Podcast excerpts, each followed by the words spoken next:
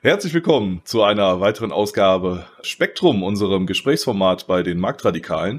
Heute haben wir uns Anthony P. Müller eingeladen. Anthony P. Müller ist äh, habilitierter Wirtschaftswissenschaftler der äh, Universität Erlangen-Nürnberg und äh, heute Professor an der äh, ja, für Volkswirtschaftslehre an der brasilianischen Bundesuniversität UFS. Ähm, vielen Dank, dass Sie sich Zeit genommen haben, Herr Müller. Ähm, ja, recht. Vielen Dank auch, für die Einladung. Ja. Und auch vielen Dank an äh, den rosa, rosaroten Panzer oder äh, Andreas können wir dich, glaube ich, nennen. Ne? Okay. Gut. Ähm, ja, wir möchten mit Ihnen über Ihr Buch sprechen, ähm, das äh, da heißt, äh, genau, Kapitalismus, Sozialismus und Anarchie. Ähm, und den Untertitel trägt Chancen einer Gesellschaftsordnung jenseits von Staat und Politik. So, ähm, da würde ich mir erlauben, mal eine Einstiegsfrage zu stellen und die wäre, äh, können Sie die Begriffe Kapitalismus, Sozialismus und Anarchie kurz äh, in Ihrem Verständnis erklären? Ja, das ist natürlich schon eine sehr äh, schwere Frage zu beantworten, weil diese Begriffe äh, sich einer unmittelbaren Definition entziehen und eigentlich äh, nur kontextual richtig äh, interpretiert werden können. Also es gibt Begriffe, die äh, relativ einfach zu definieren sind, vor allem, sagen wir mal, sichtbare Dinge äh, wie ein Kamm äh, oder ein Messer. Ja, aber es gibt ja auch diese abstrakten Begriffe, die äh, vor allem eine Geschichte haben. Und diese Geschichte äh, wechselt äh, hinsichtlich der, dem Bedeutungsinhalt dem, dem Begriff gegeben wird, äh, oft sehr stark. Man kann also auf der einen Seite sagen, der Kapitalismus begann, als der Mensch Kapital nutzte. Was ist Kapital in diesem Sinn? Werkzeuge, ja, Betriebsmittel, ja, Produktionsmittel äh, äh, so definiert. Kapital äh, entsteht also, wenn der frühe Mensch äh, den Steinkeil da zurechtklopft und den dann benutzt, um zu produzieren.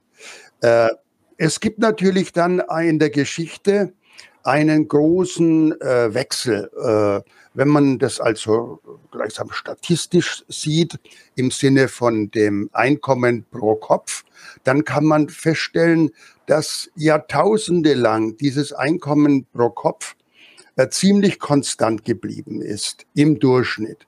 Äh, es heißt, es gab zwar ein, eine Zunahme der Produktion, aber die wurde von der Bevölkerung immer wieder eingeholt. Der große Bruch fand jetzt statt rund um 1800 mit der industriellen Revolution.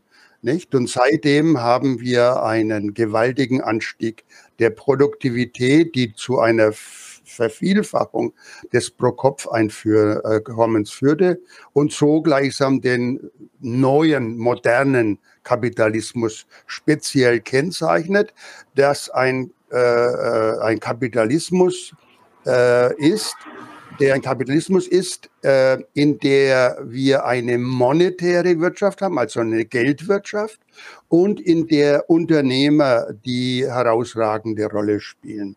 Also, um jetzt wieder langer Rede, kurzer Sinn, es ist die unternehmerische Geldwirtschaft, ja, die in diesem Sinn den modernen Kapitalismus kennzeichnet. Und äh, mit Unternehmertum ist natürlich sofort auch Eigentum angesprochen. Äh, es muss um eine Verfügungsgewalt über Produktionsmittel bestehen.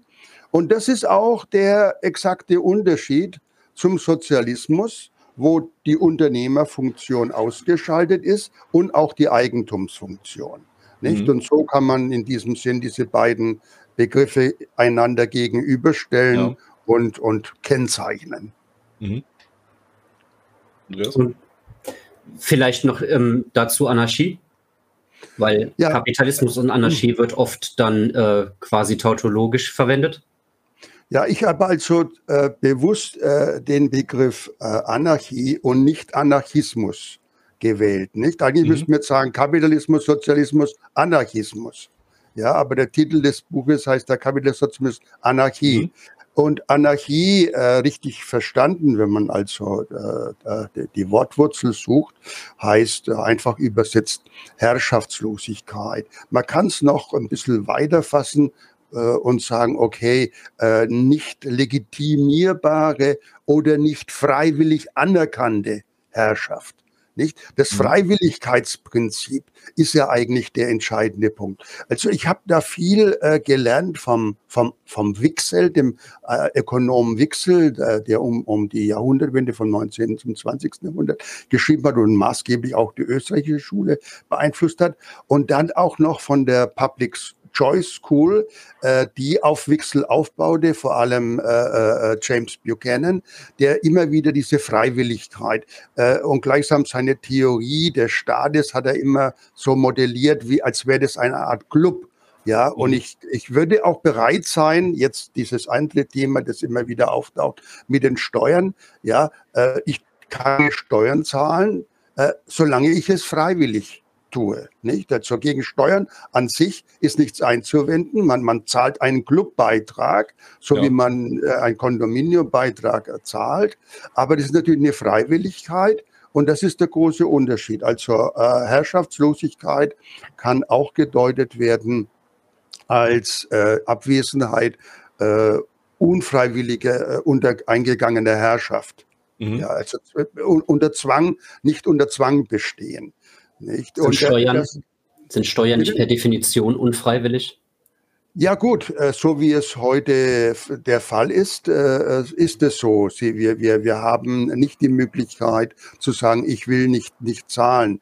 Äh, und so sind es so, sind ja, es werden ja auch Zwangsabgaben genannt. Nicht selbst in den Fachbüchern für mhm. Finanzwissenschaft heißt es Zwangsabgaben. Da, war, da waren wir früher noch sehr ähnlich. Also als ich noch Finanzwissenschaft äh, studiert hatte, hieß es äh, öffentliche Zwangsabgaben. Mhm. Nicht? Und, und der Hinsicht kann man natürlich sagen, dann ist es natürlich Raub, ja. Dann ist mhm. es natürlich Raub.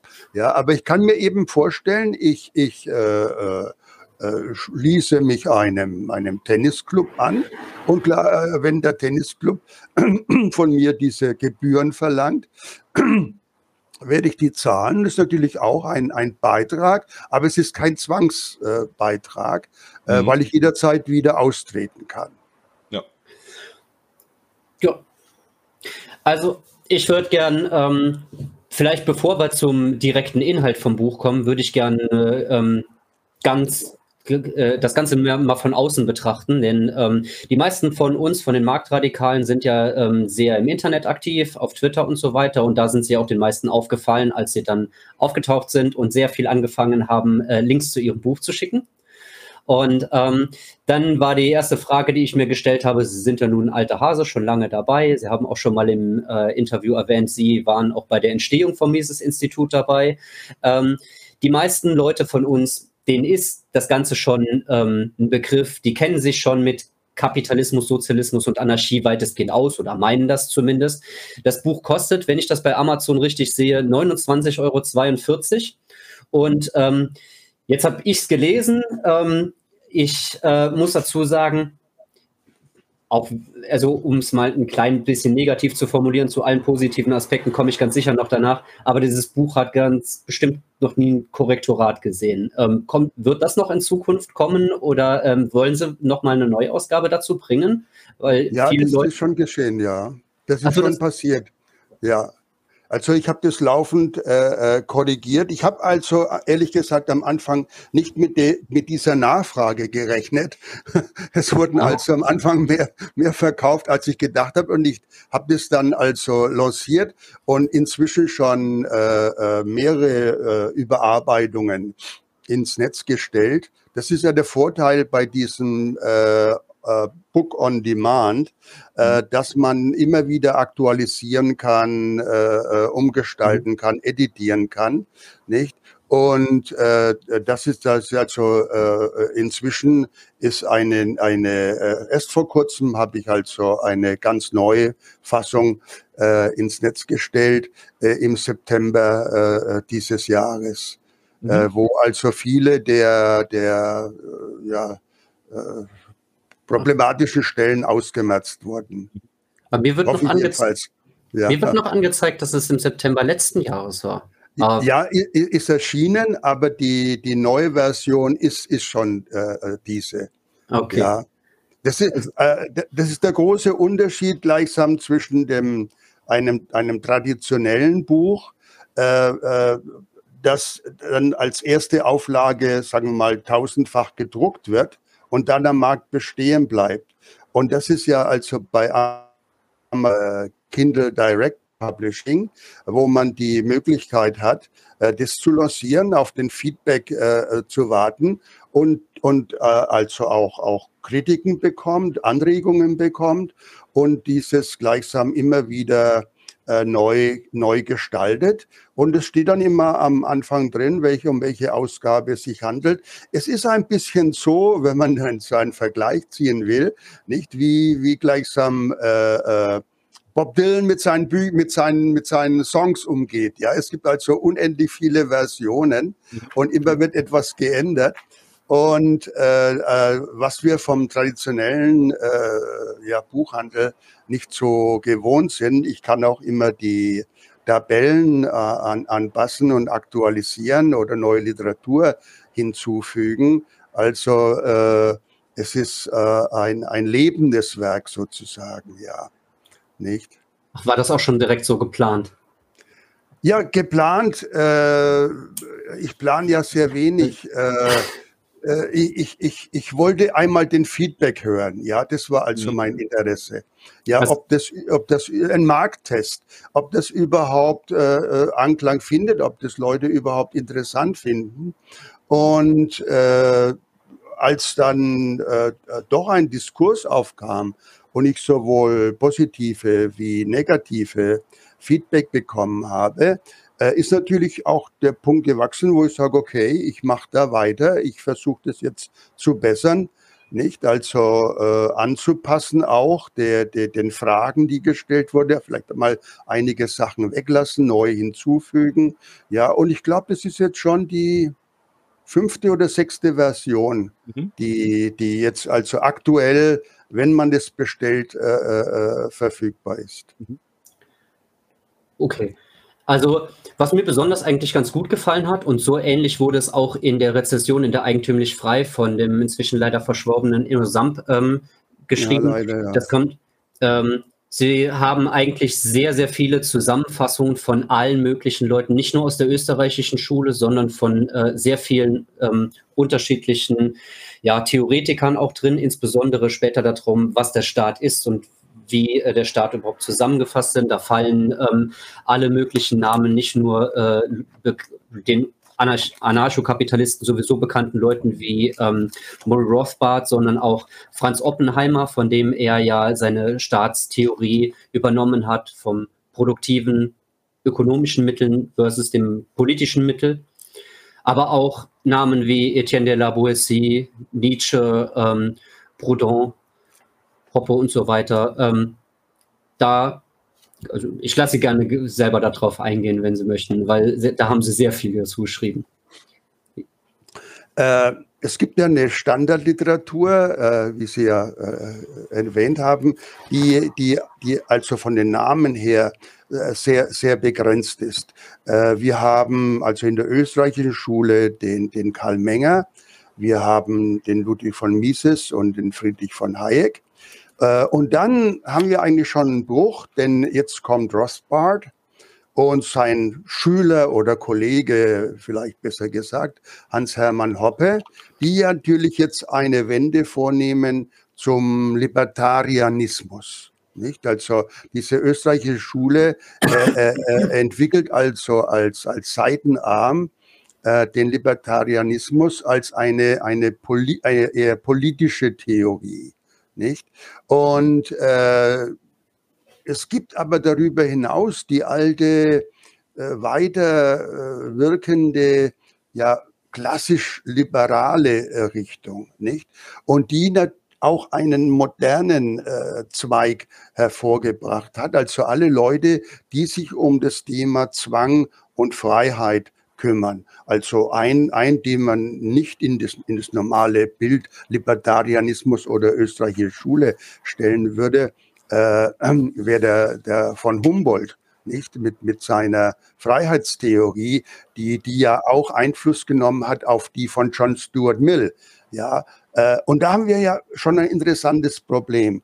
Ja, in der, in, in dieser Tradition des klassischen Liberalismus haben wir Adam Smith, John Locke in der Politik, aber vor allem Adam Smith, auch die Theory of Moral Sentiments, ja, und davon ausgehend dann äh, den John Stuart Mill.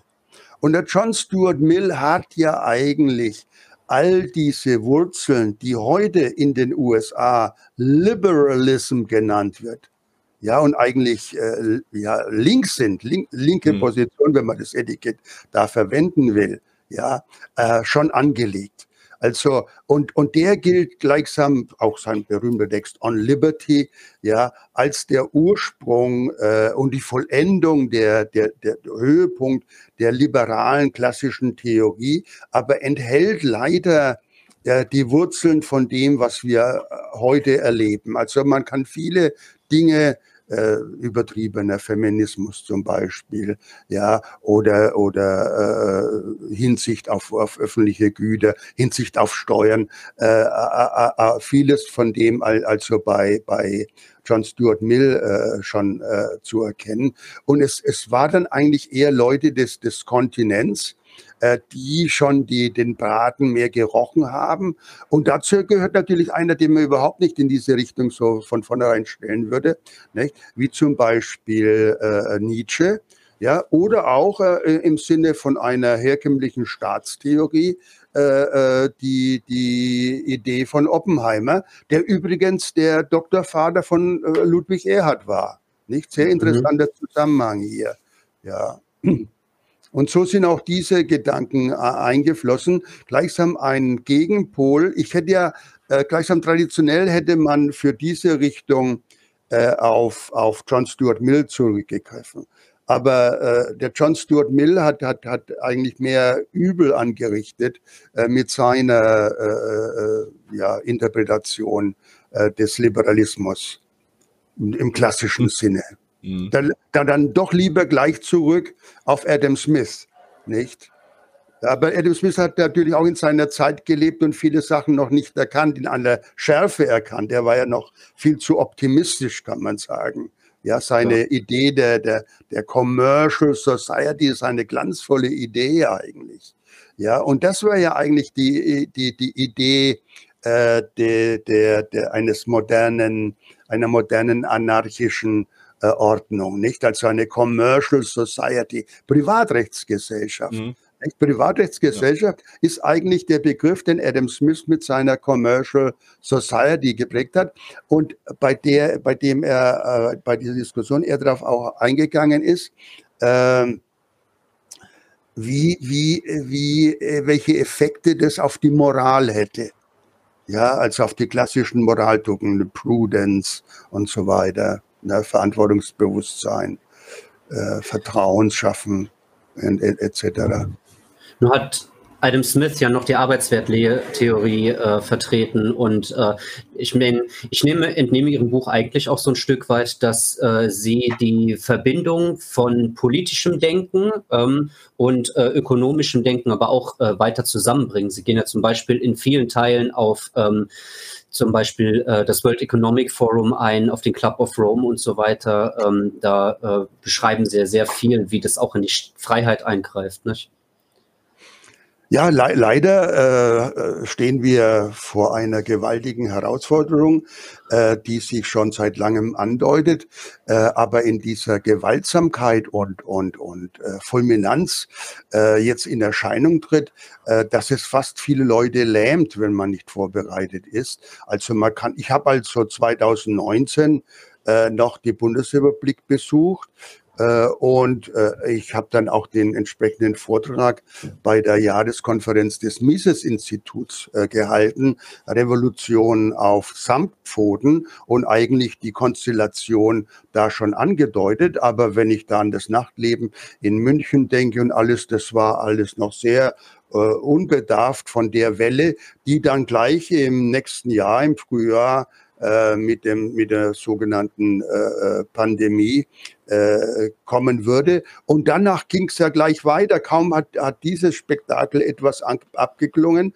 hat man schon äh, den äh, äh, Krieg gefunden, die Sanktionen jetzt auch wieder. Es sind ja immer die Reaktionen, die das Problem machen. Ja, was immer dieser Virus oder was immer das war. Aber das Problem war ja die Reaktion. Ähnliches ja auch mit der, mit der sicherlich zu verurteilen, äh, ohne Zweifel. Also darüber braucht man gar nicht diskutieren, diese, diese Einmarsch. Aber was jetzt das, die Situation so schlimm macht, ist ja diese extreme Gegenreaktion. Und natürlich haben wir den Fall dieser völlig außer, außer Kontrolle geratenen äh, ja, äh, Klimahysterie. Nicht? Das ist ja, das ist ja so mhm. dem, dem Volk, den, der, den Massen eingeimpft, dass da keiner mehr aus der Schachtel äh, herauszudenken äh, äh wagt äh, und, und man schon gleichsam eben äh, mit diesem Leugner äh, in Verbindung gebracht wird. Nicht, man kennt ja eigentlich diesen Begriff des Leugners aus ganz anderen geschichtlichen Zusammenhängen, was natürlich eine furchtbare äh, Darstellung ist. Und da haben wir äh, eine, eine Gefahr vor uns, die inzwischen konkret geworden ist. Konkret und sichtbar. Nicht? Es gibt ja diesen Begriff der unmittelbaren oder konkreten Gefahr, immediate and present danger, ne, äh, die, die hier äh, vorliegt. Äh, und äh, von meiner Warte aus gesehen, äh, ich, ich, studiere natürlich über die verschiedenen Medien, was in Deutschland vor, vor sich geht, aber ich bin äh, tausende von Kilometern äh, weg und, und kann das mir also in der Hinsicht, äh, sagen wir mal, ungestörter, unaufgeregter betrachten. Aber äh, es, es findet ja eine Zerstörung äh, der deutschen Wirtschaft statt, äh, was natürlich auch die Zerstörung der, der Gesellschaft bedeutet. Und vielleicht geht es sogar in das Überleben hinein. Man kann das, man soll das auf jeden Fall mal sich vor Augen führen. Und es ist ja eine solche Starre, Starrheit in der politischen Führung drin, die also bei allen diesen Figuren zum Ausdruck kommt, so dass ich also aus meiner Sicht, vielleicht bin ich da äh, äh, schon zu weit entfernt. Dazu, diese Figuren, äh, die kommen mir äh, sehr unmenschlich vor, muss ich ehrlich sagen.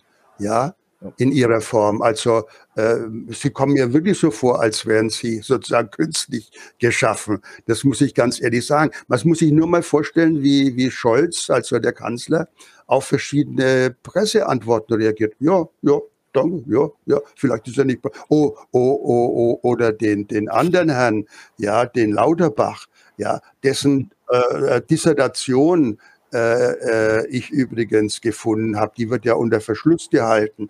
Die hat er ja bei, bei, bei dem, was man sagt, Harvard Ab jetzt, das ist aber gar nicht die Harvard University. Das ist ja schon mal der erste große äh, äh, äh Fall, dass das sozusagen äh, eine Harvard Public Health School gibt, die eigentlich den Namen noch hat, weil sie da sich abgespalten hat und den Namen noch tragen darf, aber mit der ursprünglichen äh, Harvard University nichts zu tun hat. Und da hat der eine Arbeit eingereicht, äh, äh, die, die, also über Health-Politik, Gesundheitspolitik. Ja, und das sage ich ganz offen. Er kann mich da anzeigen, dann werde ich ihm das nachweisen. Ja, ich habe ja in Erlangen äh, Sozialpolitik bei, bei, bei Koryphäen gehört. Ja, und es wäre damals in den 70er Jahren bei uns nicht als Seminararbeit durchgegangen. Nicht mal als Seminararbeit wäre das durchgegangen, was der da als Doktorarbeit eingereicht hat. Ja, und den Professorentitel hat er sich ja selber gegeben. Ja, ja den hat er ja. Der hat, hat er selbst erzählt, ja. Ja. Hat er, hat er selber im Englisch, im Englisch gibt es einen Videoclip von ihm, wo er die Geschichte erzählt, wie er zu seinem Professorentitel kam. Also solche Figuren haben wir, die um, über unser Leben bestimmen, ja. Nicht? Mhm. Also das sind, sind ja un, un, unvorstellbare äh, Dinge, wenn man das vergleichbar macht, noch vor drei, vor, vor der Situation vor drei Jahren. Mhm.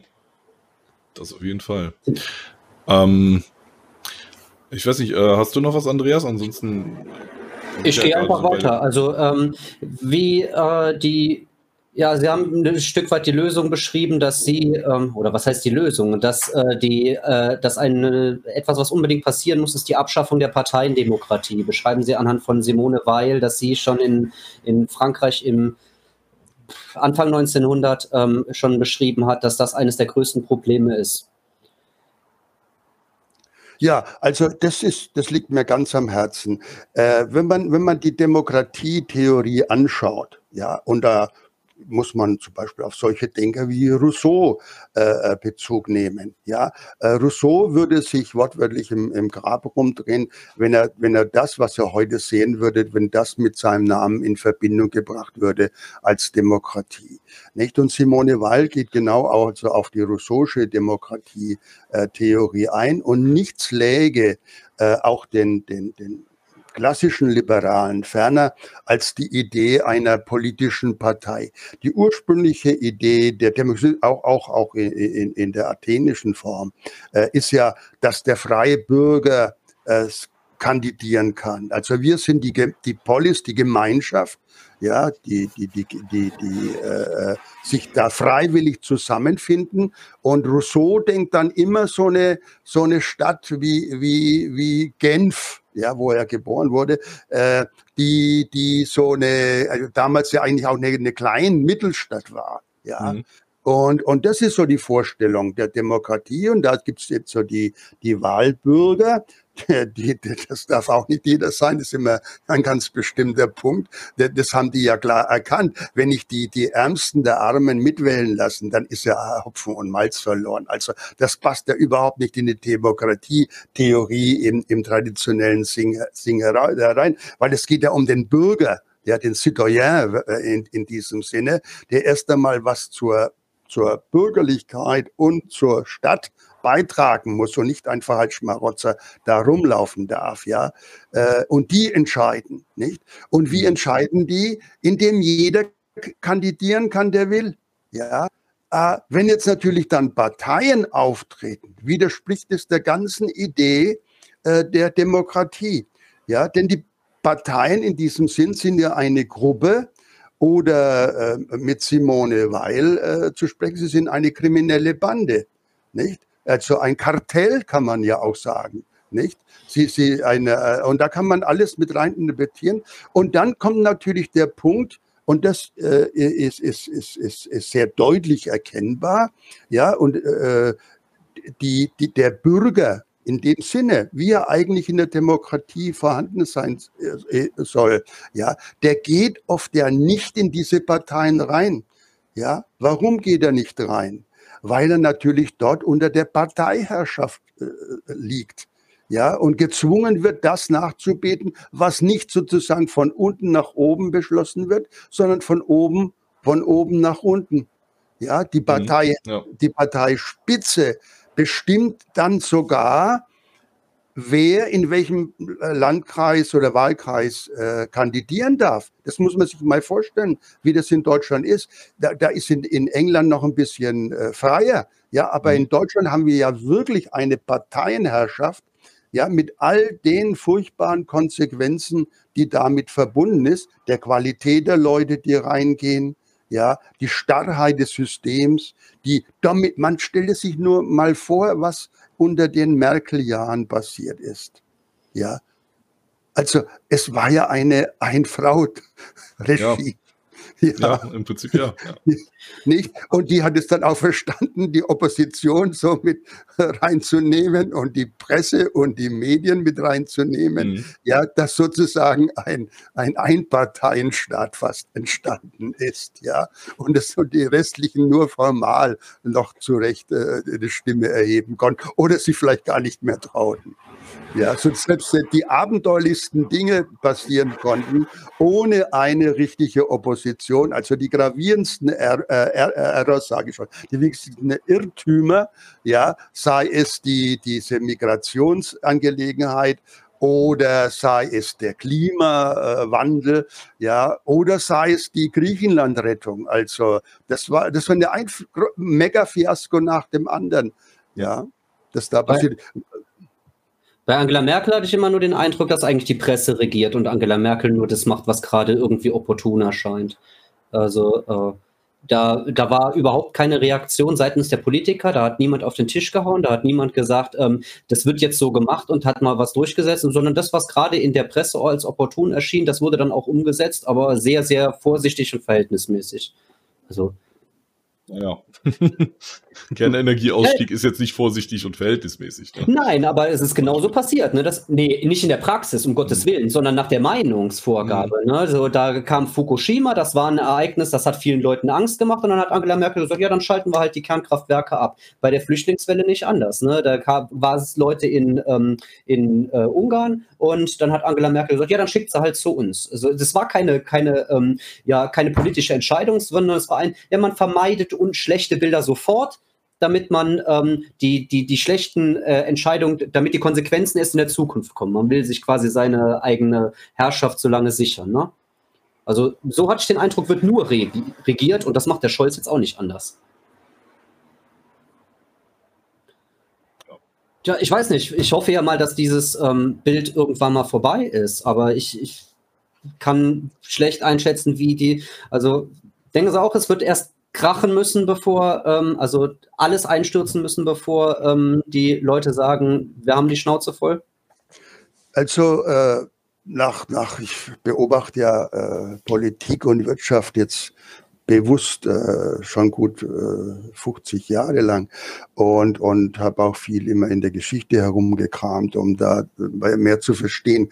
Äh, es ist ja so, dass äh, äh, sich ein, ein geschichtlicher, historischer Wandel oft schon lange ankündigt, aber gleichsam unterschwellig bestehen bleibt. Ja, man sitzt sozusagen, man kann es so sagen, ja, wir haben vor uns einen Damm, aber wir sitzen unter dem Damm.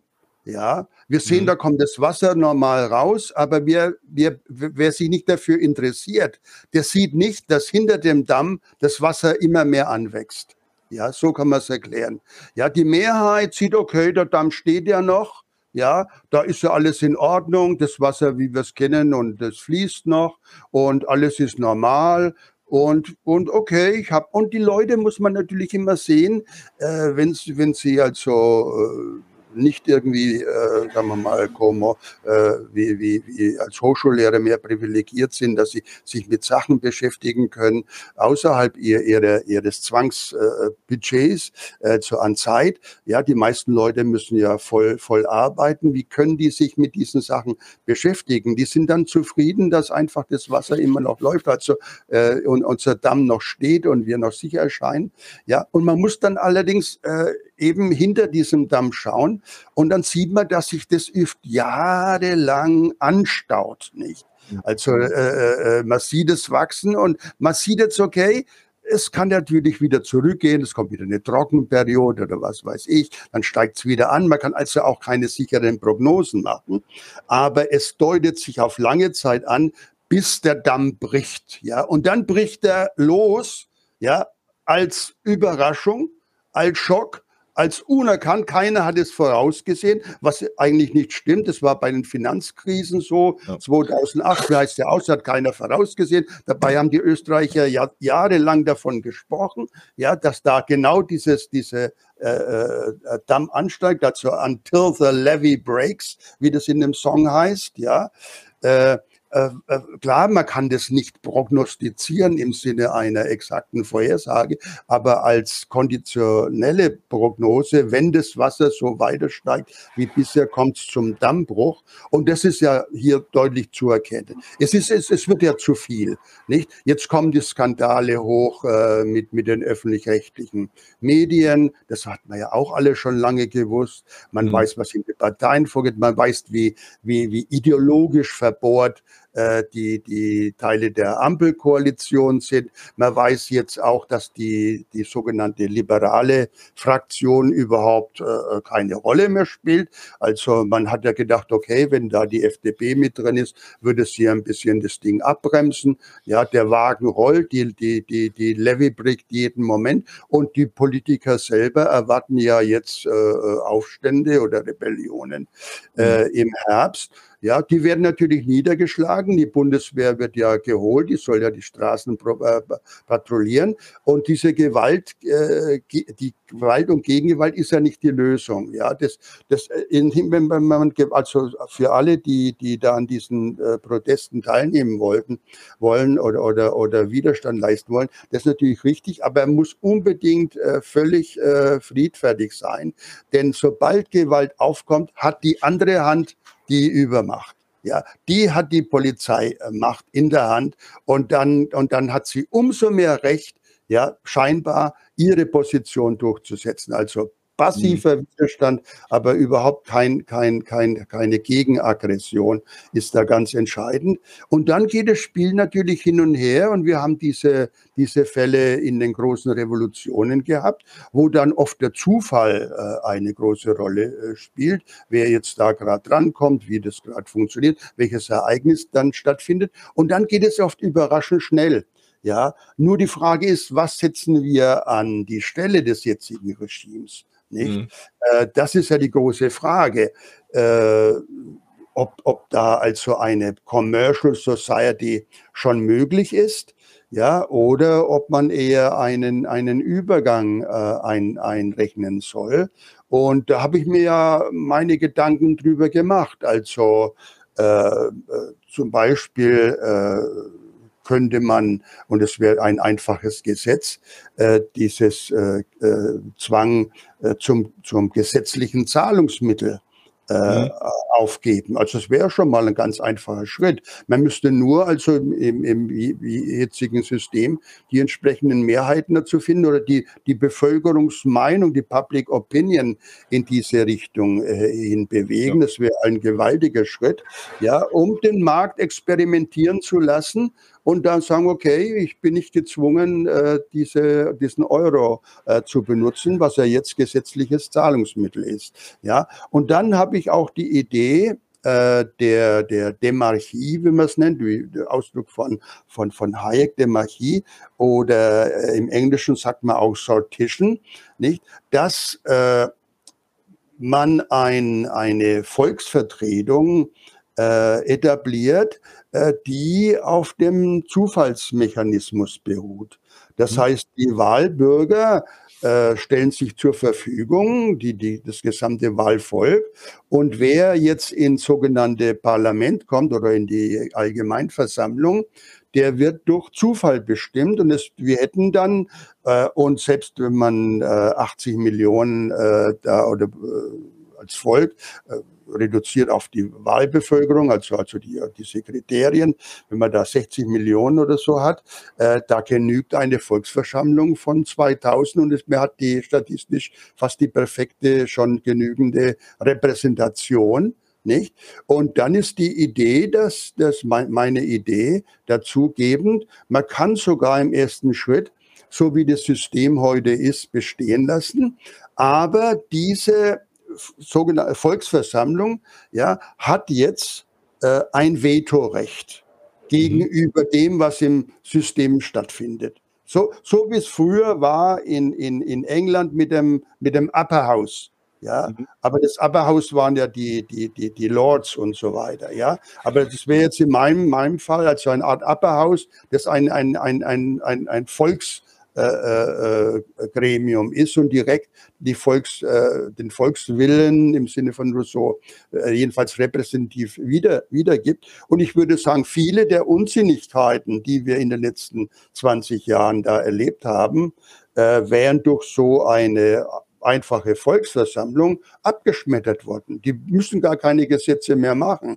Ja, und ich habe dann das Problem mit, der, mit, der, mit dem Plebiszit. Ja, weil mit dem Plebiscit mischen sich ja sofort wieder die Parteien ein.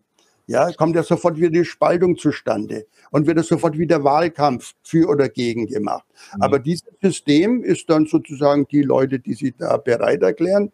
Äh, ich, ich, ich gebe, glaube ich, viele, die das tun, diese Ehre dann haben, äh, die dann auch entsprechend die, diese Kosten erstattet kriegen und die also äh, dann gegen, gegen die Unsinnigkeiten, die gröbsten Unsinnigkeiten ihr Veto einlegen, quasi wieder zurückschicken eine, eine, eine, eine Gesetzesvorlage. Das wäre natürlich ein, ein, ein ganz großer Schritt äh, voran. Äh, mhm. Und man ist dann, man kann dann auch langfristig daran zu denken, wenn diese sagen wir mal, experimentelle Phase einigermaßen gut abgelaufen ist und die Leute sind langsam überzeugt davon, Mensch, die, das ist nicht schlecht, wie das abläuft, ja, das sozusagen, das sozusagen für das, für den gesamten äh, Prozess äh, anzuwenden, so dass auch die gesetzgebende Versammlung von Leuten äh, zustande kommt, äh, die äh, per Zufall aus der Wahlbevölkerung sich zusammensetzt. Mhm. Und langsam die Kenntnisse im Volk wiedergeben. Eine Frage zu, die vielleicht ein Einwand ist. Ähm, sehen Sie nicht Probleme darin, ähm, wenn, wenn, wenn es zu so einer Volksversammlung äh, käme, dass diese durch Medien vor allem beeinflusst wird und, und dadurch auch dann, ähm, so wie die letzten zwei Jahre Maßnahmen, äh, durchgewunken werden oder auch äh, so, so ein Kernenergieausstieg. Also wenn, wenn die Leute erstmal nur genug in Angst versetzt werden, äh, dass auch so eine Volksversammlung eventuell dann doch sagt, okay, äh, was der Gesetzgeber da machen will, das ist schon okay. Ja, das äh, ich, halte ich für wenig äh, wahrscheinlich. Äh, und dazu empfehle ich, inzwischen gibt es ja das alles nicht mehr. Ja, aber früher, früher gab es ja noch den Stammtisch, da gab es ja noch die Stimme des Volkes. Mhm. Ja, und äh, man soll ja nur mal äh, äh sozusagen äh, ein bisschen äh, weg aus seiner eigenen Blase gehen, ein bisschen dem Volk zuzuhören. Und dann merkt man sehr schnell, dass der gesunde Menschenverstand, der Common Sense, eigentlich, äh, äh, jedenfalls zu meiner Zeit, sehr, sehr gut vertreten war im, im sogenannten einfachen Volk. Mhm. Ja, oder, oder wenn man so an, an die Diskussion denkt, die es in manchen Sportvereinen gibt. Und das ist ja sehr interessant, dass das alles inzwischen schon quasi unterdrückt wird, nicht? Also das, diese, diese Einrichtungen gibt's ja gar nicht mehr, so mhm. sehr wie das also zu, zu früheren Zeiten noch war. Und so dass natürlich schon möglich ist, dass die ja diese, diese Public Opinion, ne, diese öffentliche Meinung, die private Meinung äh, vorprägt. Aber ich würde sagen, dass, dass ein Gegengewicht äh, zustande kommt. Ja, mhm. jetzt haben wir ja Leute in der Politik, die Ideologen sind. Ja, aber in diesem Fall hätten wir Leute im, im Parlament oder in dieser Generalversammlung, die erst einmal Bürger sind. Und der, der, der stimmt ja dann nicht ab, wie es irgendeine Zeitungsjournalist äh, äh, will, ja, sondern der stimmt ja ab nach seinen Interessen. Mhm. Also ich arbeite auf dem Bau, ja, zum Beispiel, ja, oder ich habe ein Unternehmen, ja, oder ich bin Autohändler, ja, also all diese Punkte, Punkte kommen ja dann rein äh, in die mhm. Überlegungen. Und ich glaube, die dominieren dann doch die Menschen viel mehr. Und jetzt habe ich das gesagt, okay, Energiewende, äh, Elektromobilität, ja, ja, äh, die meisten Leute sagen, dass irgendwas stimmt ja da nicht würde ich sagen. Ja, also wenn Sie ja, an doch. sich selber denken, die Leute, also die, die große Masse der, der, der Menschen, mhm. äh, sie dann, sie dann äh, hinter diesem Schleier durch. Und ich glaube, die lassen sich dann in dieser Hinsicht nicht manipulieren. Ne? Mhm. Bei Umfragen und so weiter kommt es ja immer durch. Da lässt man sich ja manipulieren, weil es nicht um die eigenen Interessen geht. Nicht? Mhm. Also für wen sind Sie? Sind Sie für Klimaschutz? Ja klar bin ich für Klimaschutz. Ja, äh, ne? also bin ja. ich ja für alles. Ja, ja sind, Sie, sind, Sie für die Flüchtlingshilfe? Klar, die muss ich helfen. Sind Sie dafür, die dritte Welt zu ja. fördern? Ja, bin ich dafür. Ja, Wenn man es nicht selber bezahlen muss. Ja, das ist was anderes. Genau, das steht ja nicht zur Debatte. Ja. Mhm. Ja, und vor allem nicht konkret, mir ist es ja gleich, will ja ein guter Mensch sein, ja. Mhm. Also und schon gegenüber dem, dem Umfrager will ich mich da nicht irgendwie outen als, als äh, mhm. sozusagen ähm, als Eigeninteresse zu sehr zu denken. Also zu den Stammtischen möchte ich doch kurz noch den Einbruch, äh, äh, den Einwand bringen. Ich würde sagen, das hat sich, äh, was früher direkt in der Kneipe äh, stattgefunden hat, das hat sich jetzt ein Stück weit, vor allem durch die Corona-Beschränkungen und so weiter, ins Internet verlagert. Ich meine, so sind wir Marktradikalen entstanden. Ähm, Deswegen, wir haben uns ja. auf Discord zusammengefunden, wir haben ähm, unsere Meinung geformt und wir haben es geschafft, uns ähm, ja auf Stammtischniveau miteinander zu verbinden und ähm, hier auch eine Art Meinung reinzubringen, in der wir über das Internet uns viel ähm, noch, noch einen viel größeren Einfluss haben, als wenn wir uns lokal begrenzt werden. Also da, da kann man schon was machen. Ich würde nicht sagen, dass die Stammtischidee tot ist. Ja, ja. Ja, das ist ähm, eine Revolution, ja. Eine, ähm, eine andere Frage, also ich meine, ich bin sicherlich viel mehr damit einverstanden, wenn eine, ähm, ein, ein politisches System dieser, äh, dieses Zufallsprinzip reinkommen würde. Wäre sicherlich besser als jetzt. Ich, ich, ich halte halt das Problem dabei dafür, oder was heißt das Problem? Ähm, die Leute würden sich in Krisenzeiten immer, da wünschen sie sich einen starken Führer. Und während wir uns alle wünschen, dass die Politik möglichst wenig Entscheidungen treffen kann, sind diejenigen, die in Krisenzeiten sich die Abgabe der Verantwortung wünschen, diejenigen, die sagen, da soll jetzt ein starker Mensch kommen und der soll was bestimmen. Und das ist genau das, was wir nicht wollen, aber das ist das, was in Krisenzeiten vermutlich die Mehrheit der Leute will. Deswegen vermute ich, dass das leider nicht so einfach wird, ähm, denen zu sagen, so, lass die Politik jetzt mal am besten außen vor und gar nichts machen. Ich meine, wir haben in der Vergangenheit schon häufiger, in Spanien war es, in Belgien gab es eine Zeit lang, in der es keine Partei gab, die geherrscht hat und der Wirtschaft äh, hat, ein, hat das einen riesen Aufschwung gegeben. Ich vermute einfach nur, dass das in dem Moment nicht das ist, was die, was die Leute gerade haben wollen. Bei, beim Geldsystem, was Sie davor noch angesprochen haben, da habe ich große Hoffnungen in Bitcoin. Mhm. Ja, äh, zu, den, zu den Krisen äh, würde ich, würde ich Folgendes sagen. Ja, äh, diese Krisen, die äh, nach den äh, nach einem starken äh, Mann rufen lassen, sind ja durchwegs von der Politik produziert. Das heißt, der große Krisenmacher, ja, ist, ist das politische System. Ja, man, man sagt da ja, also äh, die, die Krise ist immer die neue Chance, ja, äh, sich politisch zu profilieren. Ja, schon wenn man, äh, es ist ja so, dass wir ein System haben der Auswahl der Leute. Es ist ja äh, ein Wahlkampf. Ja, man sagt Wahlkampf.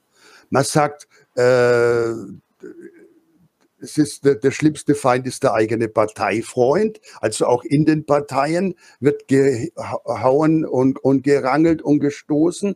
Also eine Brutalität, ja, mhm. äh, die, die, die es in, im Markt ja nicht gibt. Im Markt ist ja alles viel mehr auf Kooperation angelegt als in diesen äh, äh, Parteien, die nur auf Kampf aus sind, weil es eben ein Nullsummenspiel ist. Ja, wenn ich nicht der Kandidat bin, äh, dann, dann ist es der andere. Ja, und ich außen vor. Das ist ja kein, kein, kein, kein Positivsummenspiel wie in der Marktwirtschaft, soll es sein Hauen und Stechen.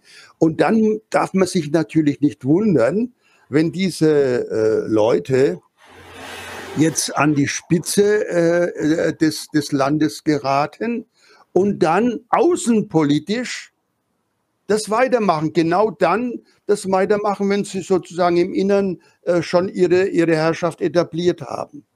Ja, das ist fast die, mhm. die, die natürliche Entwicklung, dass wir dann diese großen äh, äh, Krisen haben, äh, also wo es um, ums Überleben geht, also äh, Kriegssituationen, äh, die dann umso mehr dann den, den großen Mann dann oder Frau inzwischen äh, rufen. und aber wenn, wenn wir jetzt davon ausgehen würden, dass es irgendwie einen Konsens findet, und diese Dinge, wie gesagt, die, die dauern ja äh, lange Zeit. Äh, und, und es gibt eine äh, größere Zustimmung verschiedener Länder, auch gerade im, im nachbarlichen äh, Umfeld der verschiedenen Länder. Und die würden alle so eine Art Demarchie da haben, auch mit einem freien Geld. Äh, ich glaube, dann wären die, die sogenannten Krisen äh, kaum existent. Ja, es wären dann vielleicht nur noch, nur noch irgendwelche äh, natürlichen äh, Vorkommnisse und dann hätten wir dann ausgebildetes THW und ähnliches als mhm. die Politik. Also es ist ja das Verrückte, also wenn man gerade jetzt an Krisen denkt, ja, dass genau diese Regierungstypen, die wir haben, ja, mit, mit den mit solchen Krisen, wo, wo, wo wir vielleicht kollektives Handeln brauchen, ja, also zum Beispiel diese Unwetterkatastrophe, vollkommen versagen. Also es ist, ja. es ist haarsträubend, was da passiert. Ja, also wenn ich schon, sagen wir so etwas ähnliches wie ein Staat will, dann will ich jemand haben für irgendwelche Notfälle, wo dann einer da sitzt für kurze Zeit und sagt, okay, die Lastwagen oder die Sicherheitskräfte fahren da und dorthin oder wie diese Überschwemmung mhm. äh, 60er Jahre in Hamburg, ja, wo es dann Innensenator gibt, der die Sache in, in der Hand hat. Aber genau da versagen sie ja heute interessanterweise. Ja, und es ist also schrecklich. Also man muss sich mal wirklich vorstellen, die, diese Typen, die heute an der Macht sind, ja, hätten wirklich mit einer Kri ernsten Krisenlage zu tun. Äh, ich stelle fest, äh, die Fähigkeit, Konsequenzen des eigenen Handelns abzuschätzen, scheint denen völlig äh, entgangen mhm. zu sein. Ja, äh, Interessanterweise gerade in, äh, stehen wir ja davor, dass wir eventuell Blackouts haben könnten. Und äh, nicht, nur, ja. nicht nur die Bürger, sondern auch die, äh, auch manche Politiker sind besorgt darum. Und äh, in, im gleichen Atemzug kürzen die äh, Gelder für das THW zum Beispiel. Also ähm, wo man sich dann fragt, okay, wenn es zu einer Krisensituation kommt, wie sollen, wie sollen denn die, die, die staatlichen Hilfskräfte, so, so ein THW, wie soll das denn überhaupt handlungsfähig sein? Ne? Also. Und ja, ich würde auch gerne den Bogen nochmal ähm, dann ähm, von, von genau diesem Thema zur Ökonomie äh, äh, rüberspinnen, weil da sind wir nämlich äh, direkt beim Thema auch Inflation. Ähm, man sagt ja gerne diesen, diesen, diesen Spruch, nichts hat die Deutschen so hitlerreif gemacht wie die Hyperinflation. Und ähm, davon stehen wir ja auch gar nicht so weit entfernt darüber. Und ähm, da, da sind sie in einem, in einem Kapitel auch sehr intensiv drauf eingegangen, ähm, wie da, da habe ich dann eben die Vorstellung, ja, die heutige Politik, die ähm, die, hat kein Führungspotenzial und so weiter, aber vielleicht käme ja irgendwann in der Zukunft jemanden, der genau, na, wahrscheinlich nicht mit ökonomischem Sachverstand, aber jemand, der genau das in die Hand nehmen könnte oder der zumindest den Leuten die Illusion gibt, dass es das gäbe. Ja, man, äh, also ich fühle mich persönlich äh, betrogen. Ja, äh, in meiner äh, Zeit als als äh, Professor an der in Erlangen noch nach meiner Habilitation äh, habe ich die Aufgabe dort übernommen. Das wurde also angeboten, also für die für alle Fächer jedes jedes Jahr, jedes zweite Semester eine Vorlesung zur Europäischen Union zu halten. Ja, und ich habe da alles schön vorgetragen und der Euro war das große Thema. Ja, in den 90er Jahren die Vorbereitung auf den auf den Euro. Und ich muss zugeben, ich war äh, so äh, naiv, äh, an vieles zu glauben, was sozusagen vorgegeben wurde, ja, also Preisniveau, Stabilität. Ich habe auch die Protokolle dazu gelesen, ja, und ich hatte auch Kontakt zu, zu Issing, der war mal früher äh, auch, auch mit uns verbunden, der dann äh, äh, Chefvolkswirt später der, der Notenbank wurde, ja.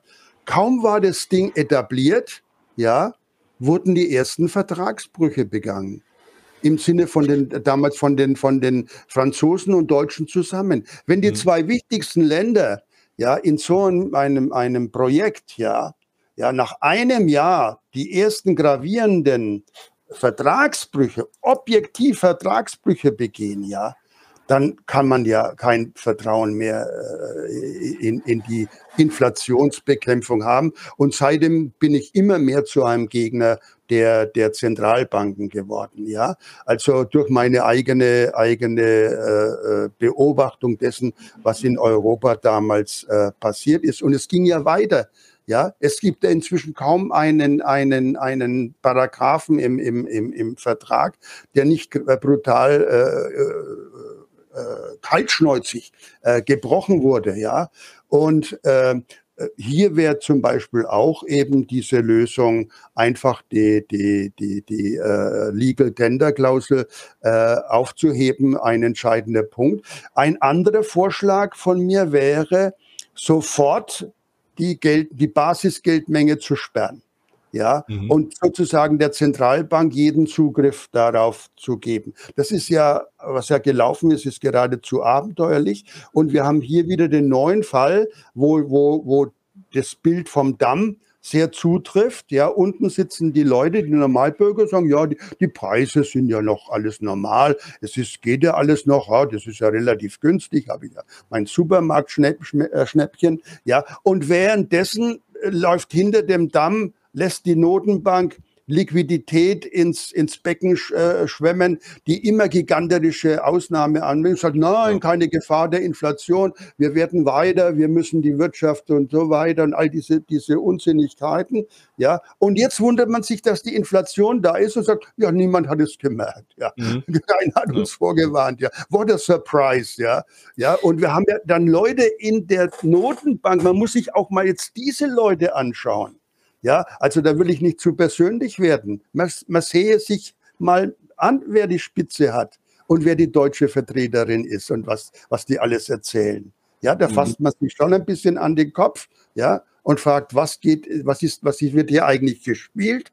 Ja, welche, welche Mächte sind da dahinter? Und da sieht man natürlich relativ deutlich, was da am Laufen ist. Also das ist nicht schwer ja, da zu sehen, welche Fäden da gesponnen werden.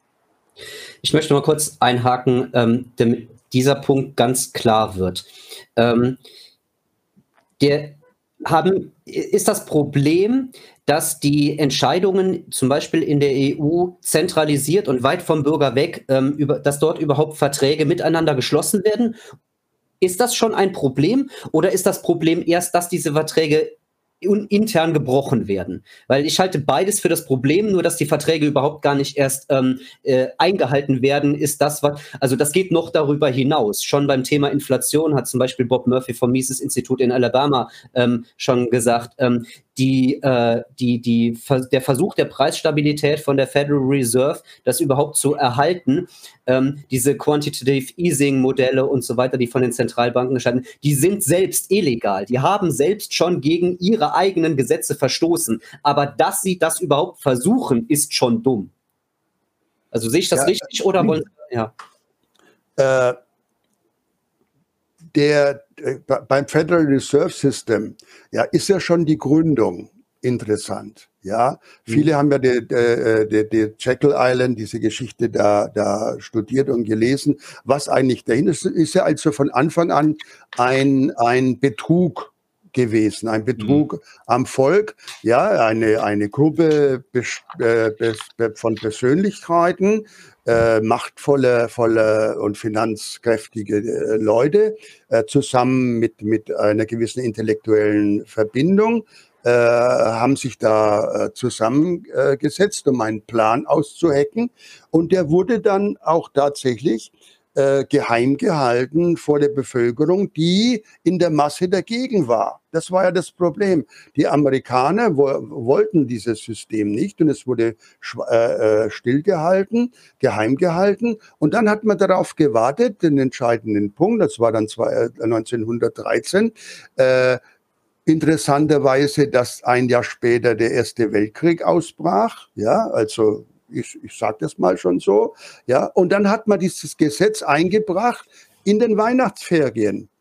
Ja, während die mhm. meisten äh, Abgeordneten vor allem, äh, vor allem aus dem Hinterland ja, weg waren. New Yorker waren da, Washington waren da, aber Wisconsin war weg und, und, und, und, und Alabama. Ja, mhm. und dann hat man das durch, durch, durchgebracht, äh, dieses Gesetz, und jetzt dieses Federal Reserve äh, System äh, eingesetzt. Und seitdem ist es ja Schluss äh, mit, mit, mit, mit der Preisniveaustabilität, also nach allen möglichen Berechnungsmethoden ist der Dollar äh, von, von, der, von, von 1914 an äh, um 97 Prozent gefallen, also in, in, in der Kaufkraft. Ja, die, das Federal Reserve System hat horrende Irrtümer begangen. Ja, Sie, sie hat die große Depression, das sagt ja selbst also Milton Friedman, hat es sehr schön nachgewiesen, dass die Geldpolitik äh, äh, das, das ausgelöst hat, die große Depression. Äh, wir haben die, die Stagflation in den, in den 70er Jahren gehabt, die von der, von der Federal Reserve äh, zu verantworten ist. Ja. Und wir haben 2008 also auch also die, die Zeit vorher durch diese lockere Geldpolitik gleichsam heraufbeschworen wurde. Und Sie haben ja jetzt das Quantitative Easing äh, genannt. Ja, äh, da haben wir ja haben wir gleichsam als nächsten Schritt die Inflation, die Preisinflation geradezu heraufbeschworen. Also die, die war, die ist dann geradezu unausweichlich geworden. Mhm. Ja, man hat also mit, mit dem Sturzbach hat man Liquidität in den Markt geschossen. Hat nicht Milton Friedman gesagt, ähm, die große Depression wurde zum größten Teil dadurch verursacht, dass ähm, die Federal Reserve nicht eingegriffen hat, während Rothbard derjenige war, der gesagt hat, ähm, das Problem war, dass sie eingegriffen hat?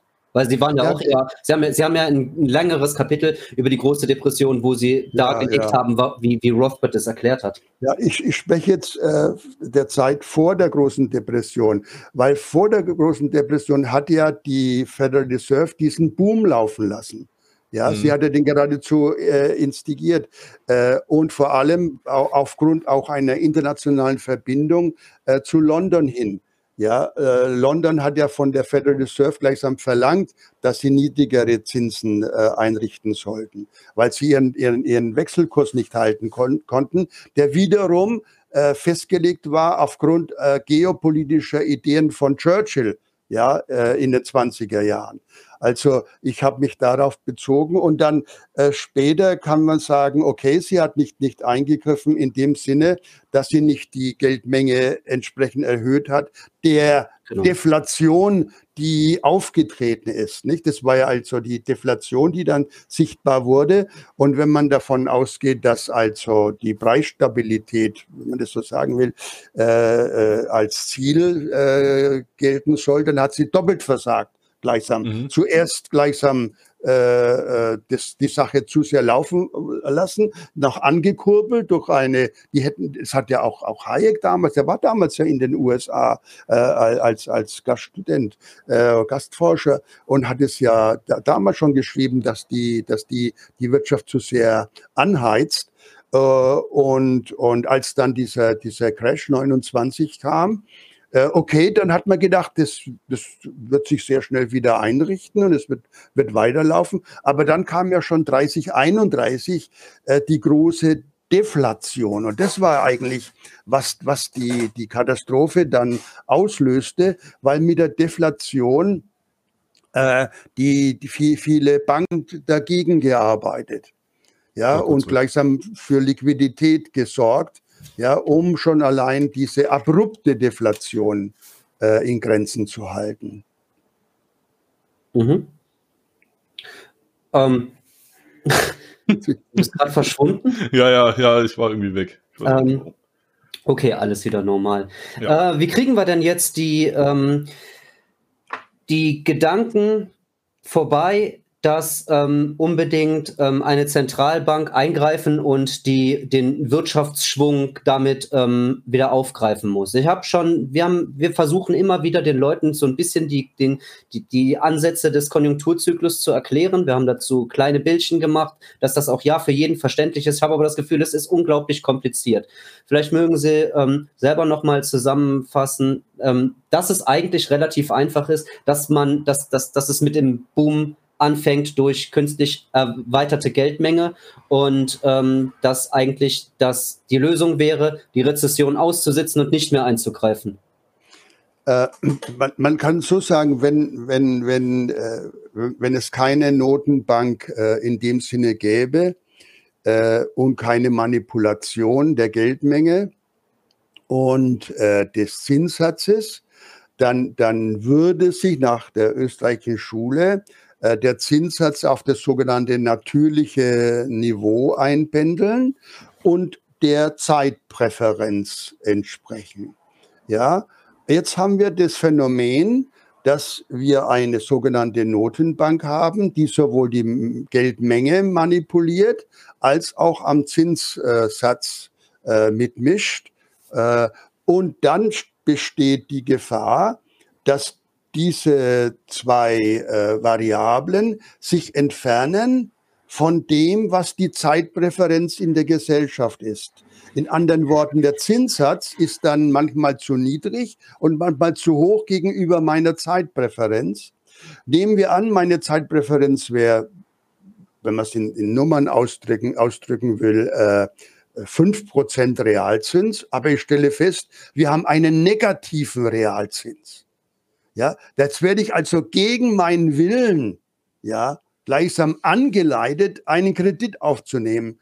Als Unternehmer zum Beispiel. Warum? Weil wenn ich es nicht tue, mein Konkurrent es macht. Mhm. Und mein Konkurrent stellt, stellt die neue Werkstatt hin.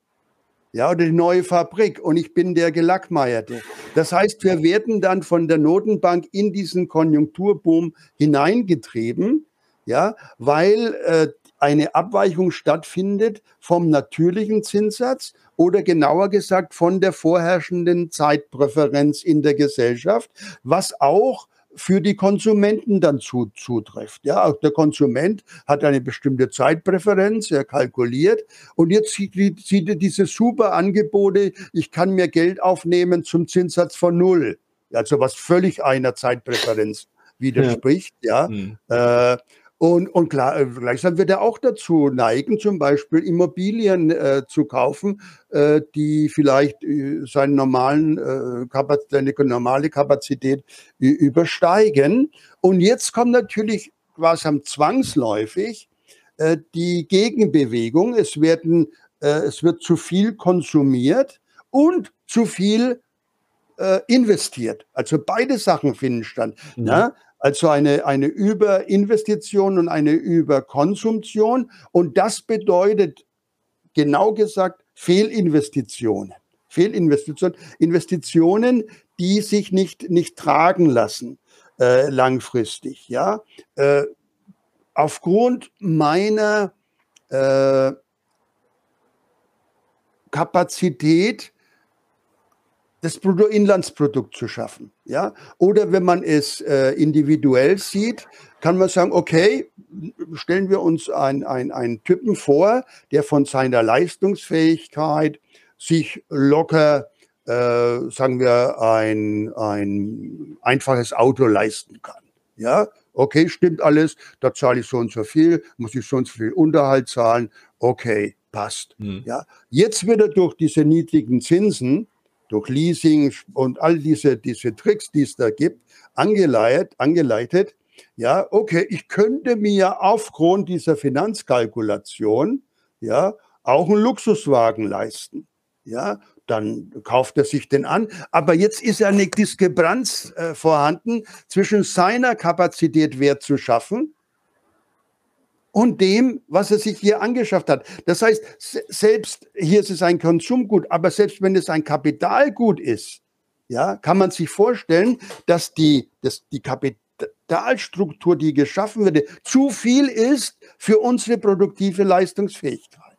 Ja. So dass das über kurz oder lang zusammenbrechen muss, nicht mehr zusammenpasst. Das heißt, sich als Fehlinvestitionen herausstellt. Ja, ich, ich sage das auch immer hier in Bezug auf, auf Brasilien zum Beispiel. Ja, äh, es gibt ja gute, gute Ideen. Man könnte zum Beispiel eine große Straße, äh, moderne Autobahnen bauen äh, hier in Brasilien. Ja, äh, mit, mit, mit Zugverbindungen und alles Mögliche. Ja, aber warum, warum kann man denn das nicht machen? Ja, weil die Produktivität nicht ausreicht, wie sie im mhm. Moment besteht, um diese, dieses Niveau zu halten. Und aus diesem Grund kommen dann immer die äh, Konjunktureinbrüche zustande, auch bei den äh, sogenannten reicheren Gesellschaften, weil sie von, von ihrer Produktionskapazität diese Übersteuerung von Konsum und Investitionen nicht, nicht halten können.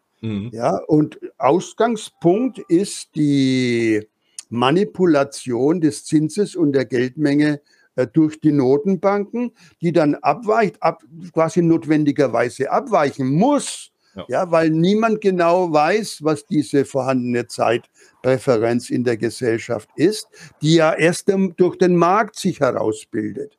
Ja, Mhm. Also das, das würde dann auf den natürlichen Zinssatz sich alles zu tendieren. Okay, es mag dann äh, Reibungen geben, es mag partielle Booms geben, aber die werden dann beschränkt auf Teilsektoren der mhm. Wirtschaft und so tragbar.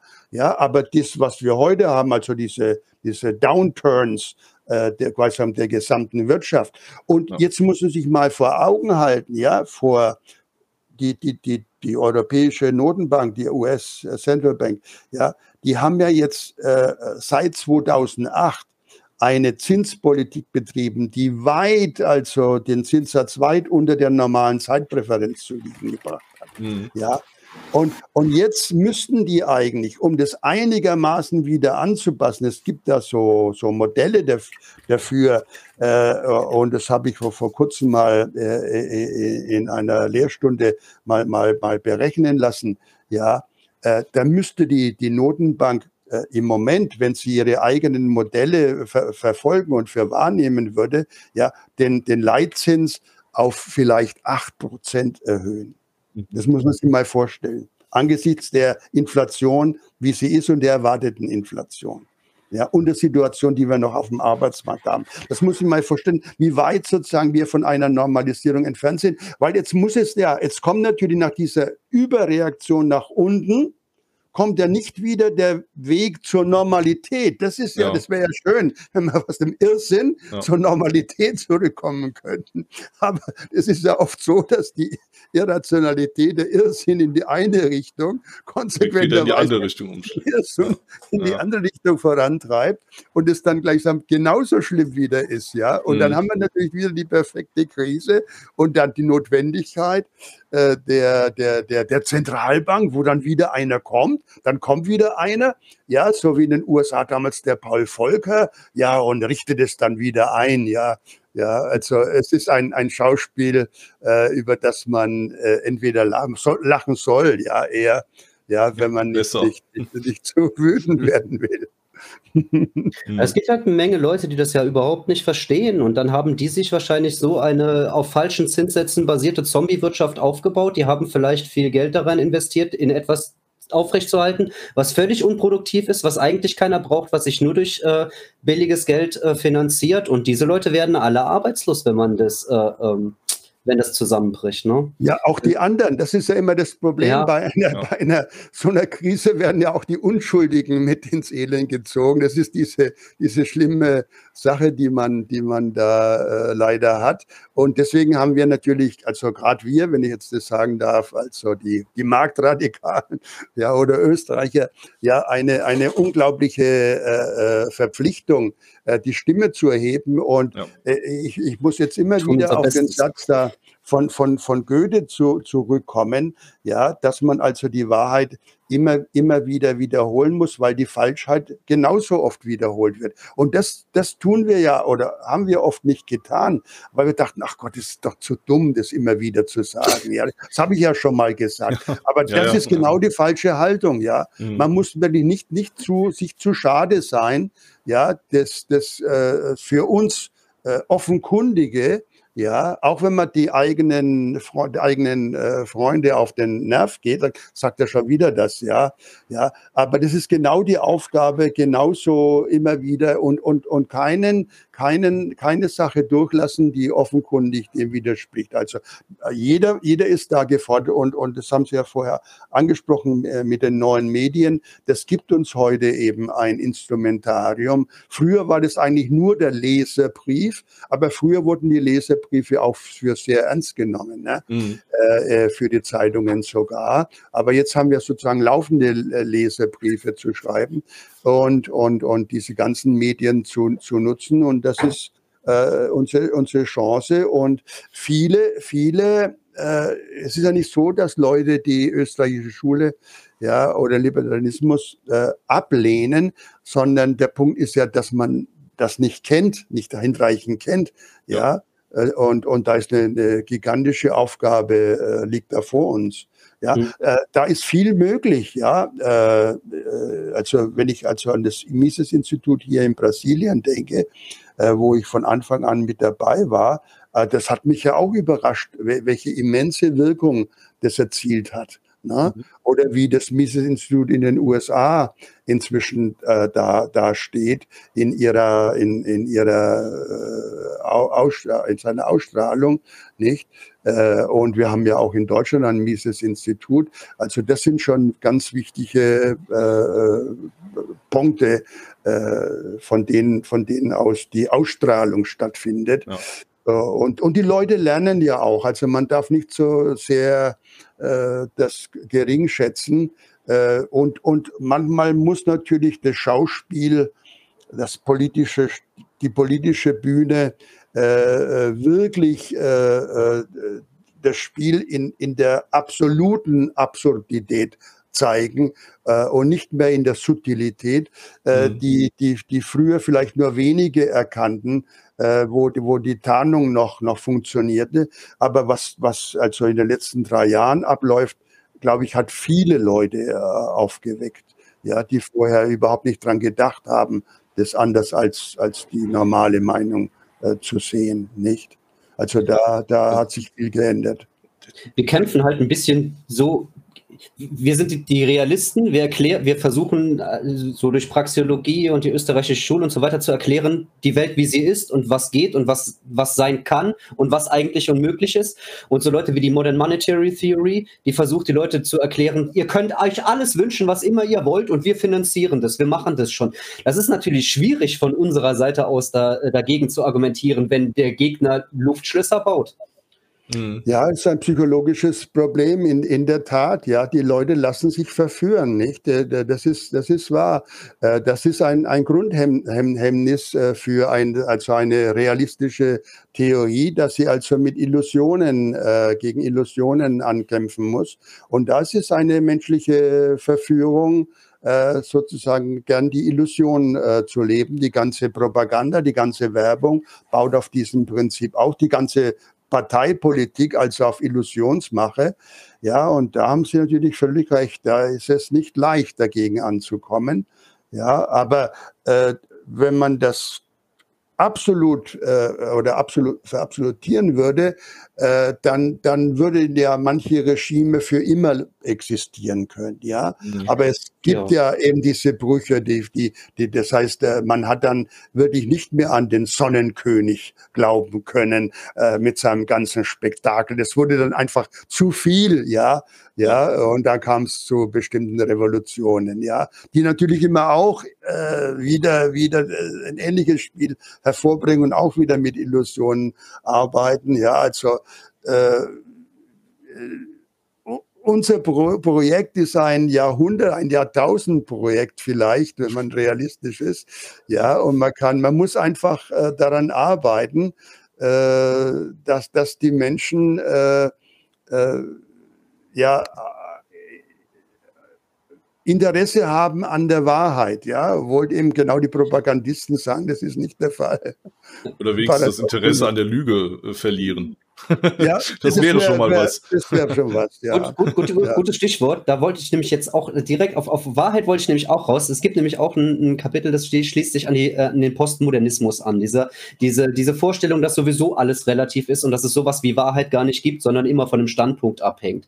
Ich entgegne die meistens mit diesem Punkt aus der Mathematik, dass man sowas sagt wie, ja, der Satz des Pythagoras ist wahr. Wir beziehen uns einfach nur auf einer abstrakten Ebene. Und ähm, es gibt das aber äh, äh, in, der, in der Realität, ähm, kann man sich ja der Wahrheit quasi fast schon beliebig annähern und dass ähm, diese Postmoderne irgendwann mal überwunden ist. Also in der, in der absehbaren Zeit, Nietzsche hält so den Zeitraum 2030 bis 2050 für realistisch. Und ich denke, wenn wir, wenn wir in diese Richtung kommen, ähm, wird es, ja, kommen wir auch in die Richtung. Also dann ähm, haben die Leute den, die, die, die Vorstellung von ihren Illusionen verloren und denken irgendwann so, wir müssen uns jetzt mal wieder an der Realität orientieren. Ja, man hatte den Begriff Wohlstandsverwahrlosung geprägt in der letzten Zeit. Und damit hat es natürlich auch viel zu tun, ja. Äh, wenn sozusagen eine Gesellschaft ein, ein hohes Niveau der Prosperität äh, erreicht, dann wachsen besonders die Illusionen, ja.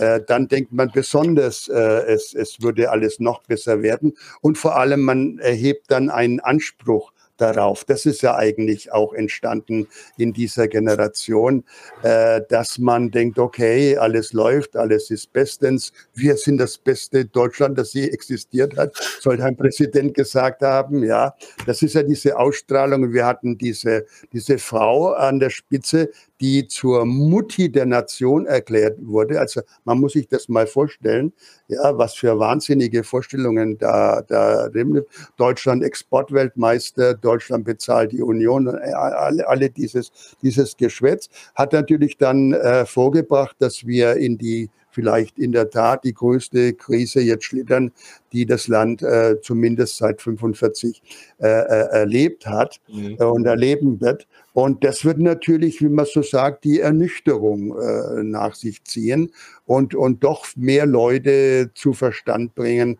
als es jetzt der, der Fall ist. Jetzt haben ja zum Beispiel schon die, die sogenannten Grünen äh, damit mit, es ist anscheinend bekannt gegeben worden, dass zumindest zwei äh, Atomkraftwerke weiterlaufen sollten.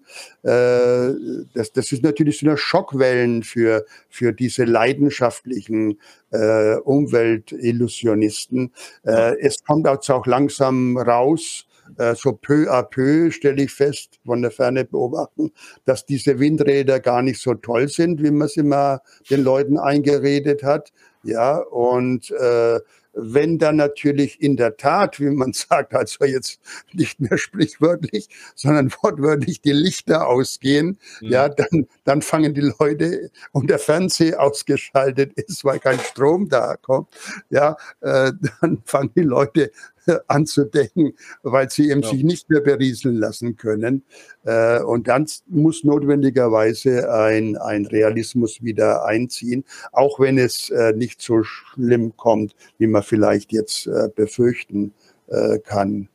Hm. Es ist trotzdem das Ereignis, vor dem ich im Moment am meisten Angst habe, weil selbst wenn es zwei Tage dauert, glaube ich, da werden Menschen sterben und das wird, das wird ganz alles andere als schön, auch wenn es danach dann bergauf geht. Ähm, ja, die Flucht aus der Verantwortung. Name, den ich bei Ihnen häufiger gelesen habe, das ist Helmut Schelsky. Ähm, mhm. Arbeit tun die anderen und das passt auch so schön in die Flucht aus der Verantwortung. Das habe ich mir tatsächlich nur auf Ihre Empfehlung gekauft.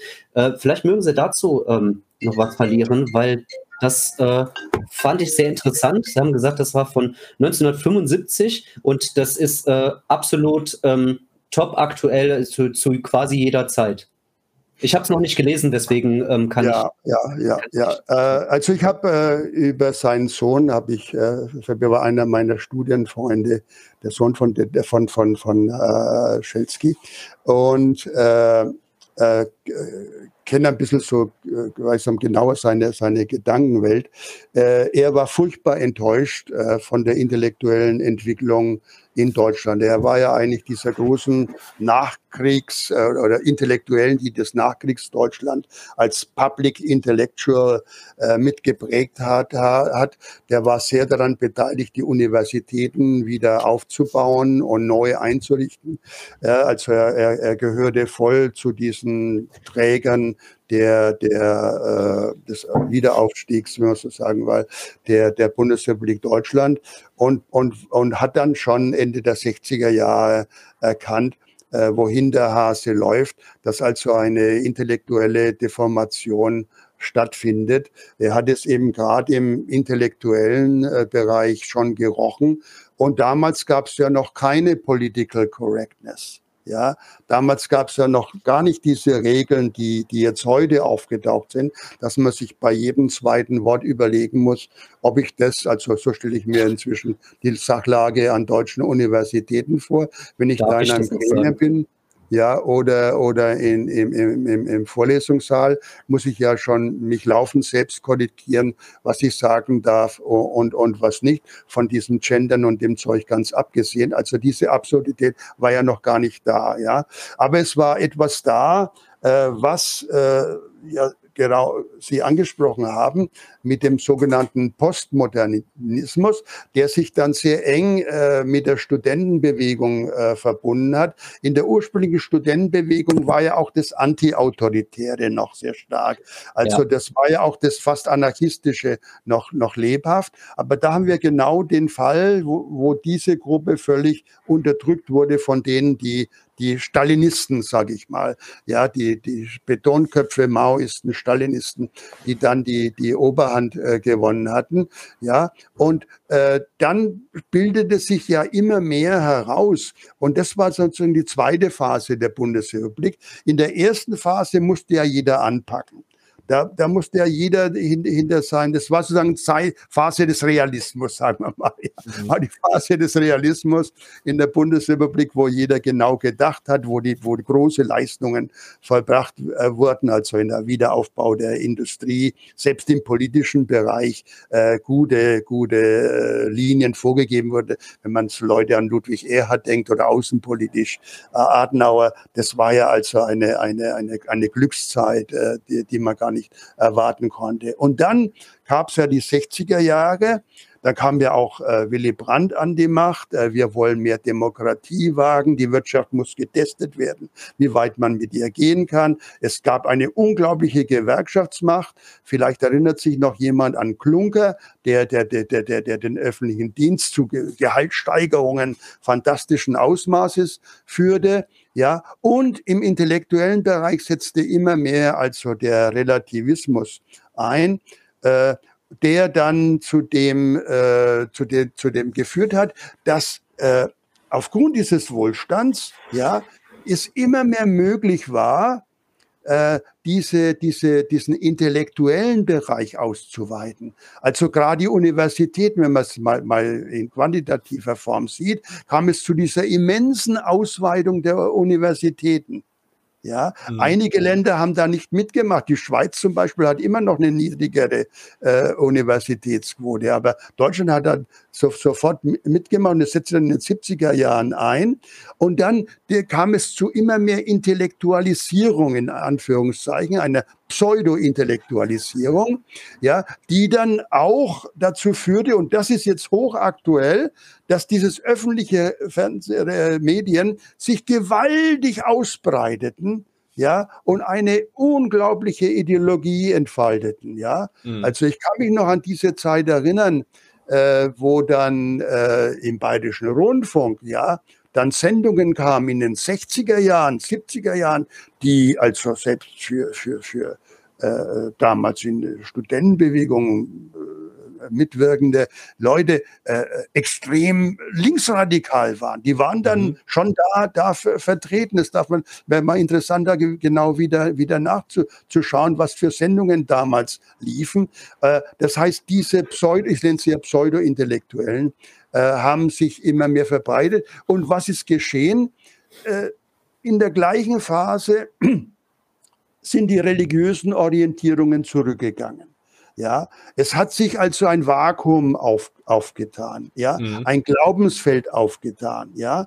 Die Leute wurden immer mehr säkularisiert, die, die normalen Kirchen haben den Zulauf verloren, ja, und es scheint so etwas wie ein Glaubensbedürfnis im Menschen zu existieren. Und es, es waren dann so verschiedene äh, Denkgebilde, die langsam so Fuß fassten. Und eins der erfolgreichsten war dann, auch wenn man da den Wettbewerb anschaut, ja, dieser Notstand der Erde.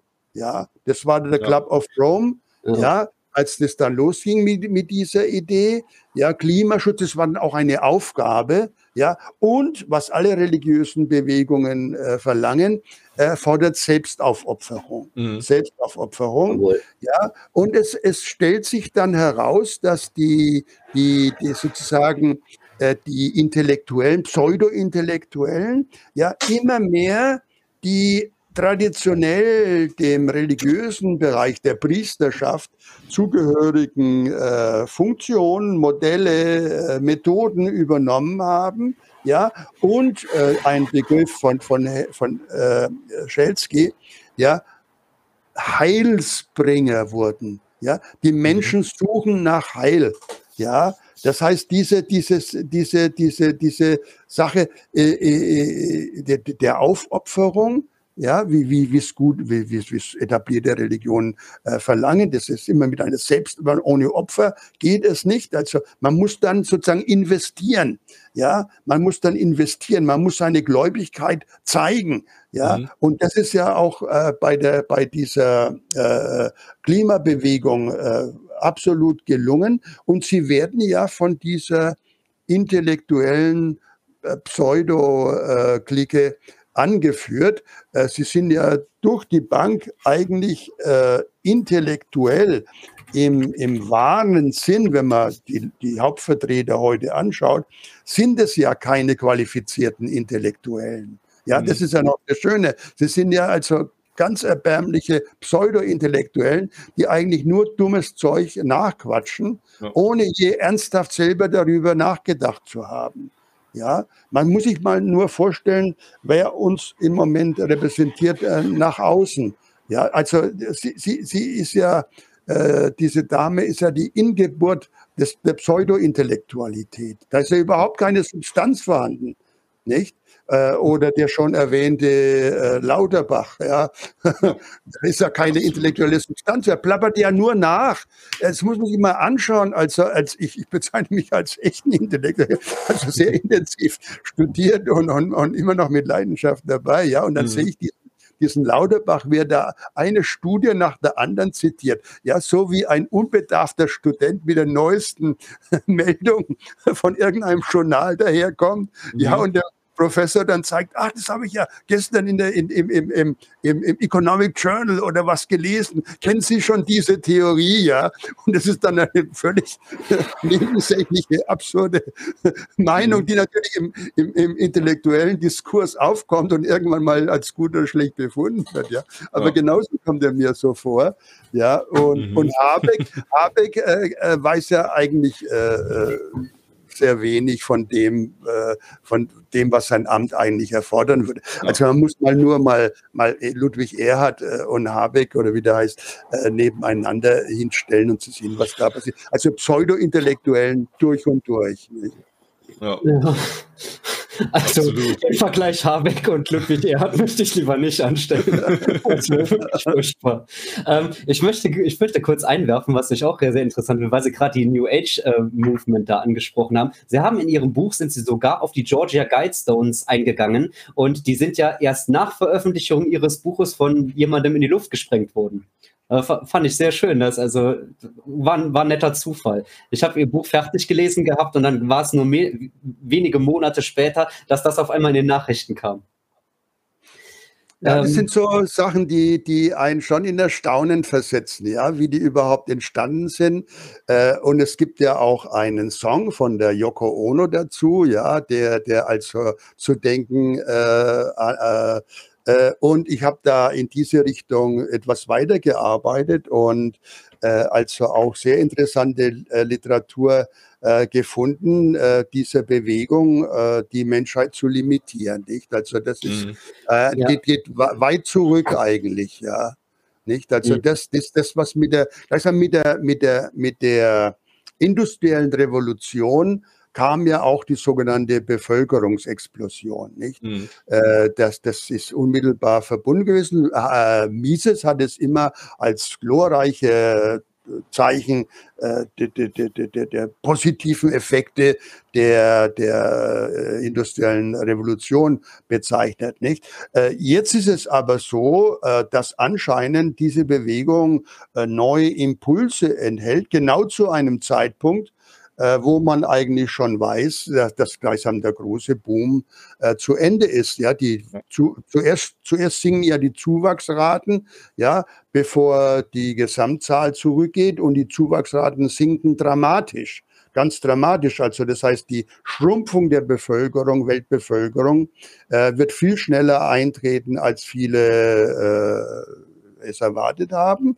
nicht? Und äh, es gibt ja einige, äh, Elon Musk zum Beispiel, der sagt, das wird unser großes Problem sein, ja, die, die, die weltweite Schrumpfung. Und dann herrscht der völlige falsche Vorstellungen von der, vom Umfang der Weltbevölkerung, ja.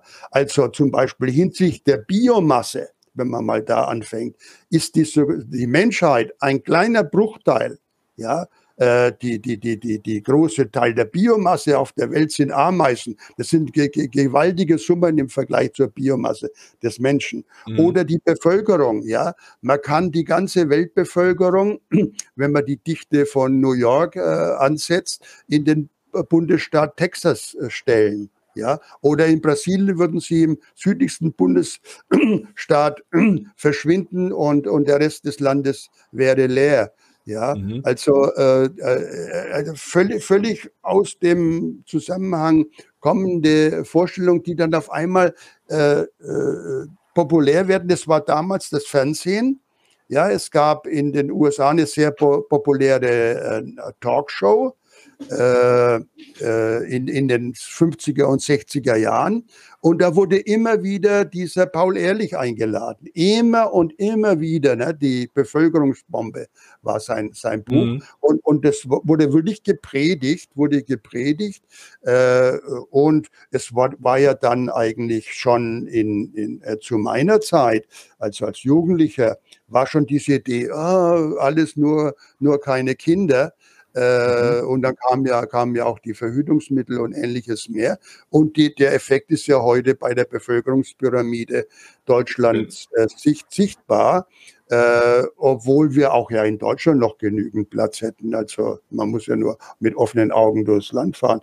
Ja, äh, ganz abgesehen von, von Brasilien. Wir haben jetzt hier 220, 210 Millionen Einwohner. Also wenn da das hier 500 Millionen wären, äh, wird man, wird man immer noch nicht äh, von, von einer Überbevölkerung sprechen können. Mhm. Ja, nicht? Aber da haben wir eine Pseudo-Intellektualität. Der, der, Club of Rome, die Voraussagen des Club of Romes, ich kann mich noch sehr gut erinnern, hat also eine unglaubliche Resonanz ausgelöst. Ja, Ende des Öls, Peak Oil, Ende ja. des Öls, ja. Ende der Ressourcen. Ja, ich habe mir sogar das Buch gekauft. Also nicht nur die, das Buch vom Club of Rome, sondern die dahinterstehende MIT-Studie hat damals ziemlich viel Geld gekostet. Ja, mhm. äh, diese MIT-Studie, äh, äh, die, die dann lauter Kurven zeichneten, wo das alles in, in, in, in, in das Nichts führt. Ja, äh, äh, die Realität hat es nicht gezeigt. Ja, ja. Äh, ich wohne jetzt in Brasilien seit 20 Jahren immer am Meer. Mhm. Also ich weiß genau, wo, und hier gibt es eine, hier gibt's eine Marke, wo der ehemalige Kaiser äh, Don Pedro an Land stieg. Ja, da gibt es so, so einen Markierung. Der, der, der, der ist nicht, nicht gestiegen. Der Meeresspiegel ist kein Zentimeter gestiegen. Ja, das, das, ja. und dann mhm. gibt es jetzt diese Bilder äh, im Fernsehen, die werden natürlich propagiert im Fernsehen, äh, wo man dann tatsächlich äh, ein Land sieht, äh, so eine Insel im Südpazifik, ja, wo der Wasserspiegel steigt, ja. Mhm. Und ich hab, bin da schon drauf aufgesprochen, angesprochen worden. Die sagen, ja, ja, da, da, da sieht man das, dass der Wasserspiegel steigt. Was aber tatsächlich passiert ist, ist nicht, dass der Wasserspiegel stieg, sondern aufgrund von tektonischen Verschiebungen ist die Insel gesunken. Ja, natürlich schaut es so aus, als ja. würde der Wasserspiegel steigen. Ich glaube, war nicht, war nicht die, die, die, die, die äh, Außenministerin in irgendeinem dieser Orte. Ich habe doch irgendwelche Aufnahmen von ihr ja. gesehen. Ja, ja. ja, ja vielleicht war sie das sehr sehen wollen, wie der, Tuvalu oder so. Ja, wie der Wasserspiegel im Südpazifik steigt. Also so war es nicht auch Obama, der sich jetzt an ein Meeresgrundstück gekauft ja, hat? Ja, alle ja, Villa. Ja, also ja, klar, wenn klar, Sie doch so klar. Angst haben äh, vom, vom Meeresspiegelanstieg. Also hm. es kommen andere Probleme auf uns zu, aber das, das, das nicht. Also die, äh, äh, aber, aber man darf dagegen nichts ansagen. Das, mhm. ist, das ist ganz schlimm. Und äh, wie ist es zustande gekommen? Wie kommen solche Sachen zustande? Ja, also äh, 90er Jahre zum Beispiel, äh, wenn ich da Doktorarbeiten betreut habe, ja, und die, die, die wollten dann irgendein Stipendium zum Beispiel. Umweltschutz. Mhm. Ökonomie, Umweltschutz. Du musst Umweltschutz mit reinbringen. Ja, sonst gibt es kein Stipendium. Ja, mhm. das heißt, da hat der Staat oder wer da immer an der Spitze steht, ja, immer diese Sachen schon reingebracht. Mhm. Ja, äh, ich habe ja. dann noch in meiner Zeit, also als ich da überlegte, welches, welches Thema ich mir da wähle, da spielte das alles, diese Überlegungen äh, überhaupt keine Rolle. Aber wenn man dann, und, und äh, also wenn man das dann gewählt hat, sagen wir mal Anfang der, Ende der 80er, Anfang der 90er Jahre, Ökonomie, Umweltschutz, ja, man hat auch sicher einen Job bekommen. Ja, das ist, kam da dann immer noch dazu. Das hat dann, war nicht nur das Thema, sondern es war auch diese Jobaussicht. Ja, mhm. also die Institute sind gewachsen, die Umwelt, überall haben wir ja. dann Ökonomen äh, gebraucht. Ah, der hat schon über Umweltschutz ge, gearbeitet. Das heißt, es ist ein gesteuertes Thema. Und, und hier an der, an der UFS, also an dieser hiesigen Bundesuniversität, äh, die übrigens äh, inzwischen zu den Top 5 von Brasilien zählt. Also in meiner Zeit hat die unglaublich aufgeholt und, mhm. und ist jetzt nach dem äh, äh, Times Ranking äh, zu den Top 10 und ist Nummer 5 äh, der brasilianischen Un Universitäten. Äh, da war ich eine Zeit lang in den, äh, in den Gremien für die Außenbeziehungen, ja. Und auf einmal habe ich mitgekriegt, wie ich bombardiert werde von der UNESCO. Das mhm. habe ich vorher gar nicht gesehen. Ja, die dann alle möglichen dieser abstrusen Ideen hier einführen wollte. Ja, mhm. also Sie kennen diese Themen. Ich will jetzt nicht, nicht äh, in Bereiche da rein, reingehen, die, die zu, zu sensitiv sind, aber man kann ja. sich vorstellen, haben Sie für das gesorgt, haben Sie für das gesorgt, ja? Äh, und ach, das, da war ich selber überrascht, obwohl ich schon so mhm. lange im Betrieb wird, bin, habe ich nicht mitgekriegt, wie sehr sozusagen diese Stellen dann zum Beispiel dieser Universität einen Punktuation geben und sagen, okay, da, da können Sie, und natürlich auch dann wieder Gelder fließen, weil dann wieder die Weltbank ja. kommt, ja, und die Weltbank äh, zum Beispiel Hilfen gibt fürs, fürs, fürs Bildungssystem, mhm. ja, und das wird dann verbunden mit diesen mit den Vorgaben. Also das mhm. habe ich ganz konkret erlebt, wie das gemacht ist, ja. Und da fragt man sich natürlich schon, äh, wer steckt da dahinter? Kommt es so spontan oder sind es irgendwelche äh, Fädenzieher. Äh, wieso kommen bestimmte Leute dann in bestimmte Positionen? Und da gibt es natürlich immer, immer Ausnahmen, wo man sagt, okay, also es, es ist nicht alles, äh, äh, es, ist, es ist viel Dummheit äh, mhm. im, im Spiel und manchmal sind es dann eigentlich auch so, so Selbstläufer, nicht? Da, ja. da kommt man mal mehr oder weniger rein, dann gibt es den Club of Rome, da ist dann mal Geld da und dann läuft es selbst. Und dann gibt es natürlich solche Fälle, man muss sich vorstellen, eine der ehemaligen Mitglieder von, von Greenpeace, ja, wurde ja von der Außenministerium ins Außenministerium geholt, ja. muss ich mir vorstellen. Wobei jeder weiß, der sich ein bisschen damit beschäftigt, dass Greenpeace so ideal die Vorstellung waren, zu einer reinen Geldmachmaschine geworden mhm. ist. Das soll man sich nur mal eine halbe Stunde ins Internet setzen und dann bestimmte, selbst in Deutsch, auf Deutsch gibt es Interviews dazu, ja. wo ehemalige äh, Mitglieder da auspacken, nur zu einer reinen, reinen, reinen Geldmaschine geworden sind. Mhm. Und äh, dass die Presse da mitmacht, darf auch nicht wundern. Die, durch die Entwicklung, die Presse, also die Printpresse, hat ja enorm verloren durch das Internet. Ja. Sie kämpft ums Überleben. Da ist jeder Pfennig, sei es von Bill Gates oder von der Regierung, was wert. Mhm. Also das sind, das sind die Natürlich, Tatsachen. Das, die man sehen muss. Ja, und es kommt nicht von ungefähr. Das heißt dann irgendwie äh, für die Förderung globaler Zusammenarbeit. Ja, mhm. nur als Beispiel. Ja. Das heißt aber, sag bitte kein Wort zur Flüchtlingskrise. Ja. Mhm. Nicht? Ja, so ist es. Andreas, hast du noch Fragen? Also buchmäßig, inhaltlich bin ich eigentlich, haben wir, haben wir sehr, sehr viel besprochen. Ich mhm. denke, da bin ich jetzt eigentlich weitestgehend durch. Wir reden jetzt aber auch schon ziemlich lange. Ähm, ja, eine Stunde 40 schon. Ja, ich würde auch vorschlagen, dass wir langsam einen Cut machen. Wir können ja gerne mhm. irgendwann nochmal wieder ein Gespräch führen. Ja, gerne. Können wir uns wieder ja. mal äh, andere ja. Themen aussuchen aber wollen auch die Zuschauer nicht überfordern, bestimmt. Ne? Ja. Mhm. Und, ähm, Meine Fragen wurden auch alle beantwortet. Ich habe immer mal also, wieder geschaut, aber ja. Also zwei Sachen will ich vielleicht noch einwerfen. Das mhm. eine ist, Sie haben gerade noch in Bezug auf Inflation, haben Sie einen ähm, Artikel beim Mises Institut Deutschland veröffentlicht, der mir sehr, sehr gut gefallen hat, zur Inflation, warum ähm, Inflation mit Geldmengenausweitung und eben nicht ähm, Preisinflation äh, bedeutet. Ähm, Sie haben erklärt, dass überall unterschiedliche ähm, Preise gibt. Sie haben das so anschaulich erklärt, dass ich finde, dass diese Definition auch dem, wenn man den Artikel durchliest, dass das auch der letzte verstehen sollte. Weil davor sind wir immer wieder gestellt, dass die Leute denken, Inflation ist Steigerung der Preise und nicht Geldmengenausweitung. Und in diesem Zuge kämpfen wir von den Marktradikalen auch permanent gegen die ähm, Wolkenkuckucksheime der Modern Monetary Theory. Mhm. Und ähm, Sie haben schon erwähnt, 2019 haben Sie das letzte Mal in Deutschland ähm, Besuch gemacht. Steht das vielleicht irgendwann in absehbarer Zukunft nochmal an? Ja, möglicherweise. Äh, äh, ich habe vor, äh, im nächsten Jahr vielleicht äh, die Konferenz äh, von Hans-Hermann Hoppe, Property and Freedom Society, in der Türkei zu besuchen und dann mhm. im September dann hätte ich schon vor, einen Abstecher nach Deutschland wieder zu machen. Ja, auch, auch einige Freunde äh, wieder noch zu sehen, solange es noch geht. Das ist ja in meinem Alter immer der Fall, dass sozusagen der ehemalige Freundes- und Bekanntenkreis äh, immer mehr schrumpft.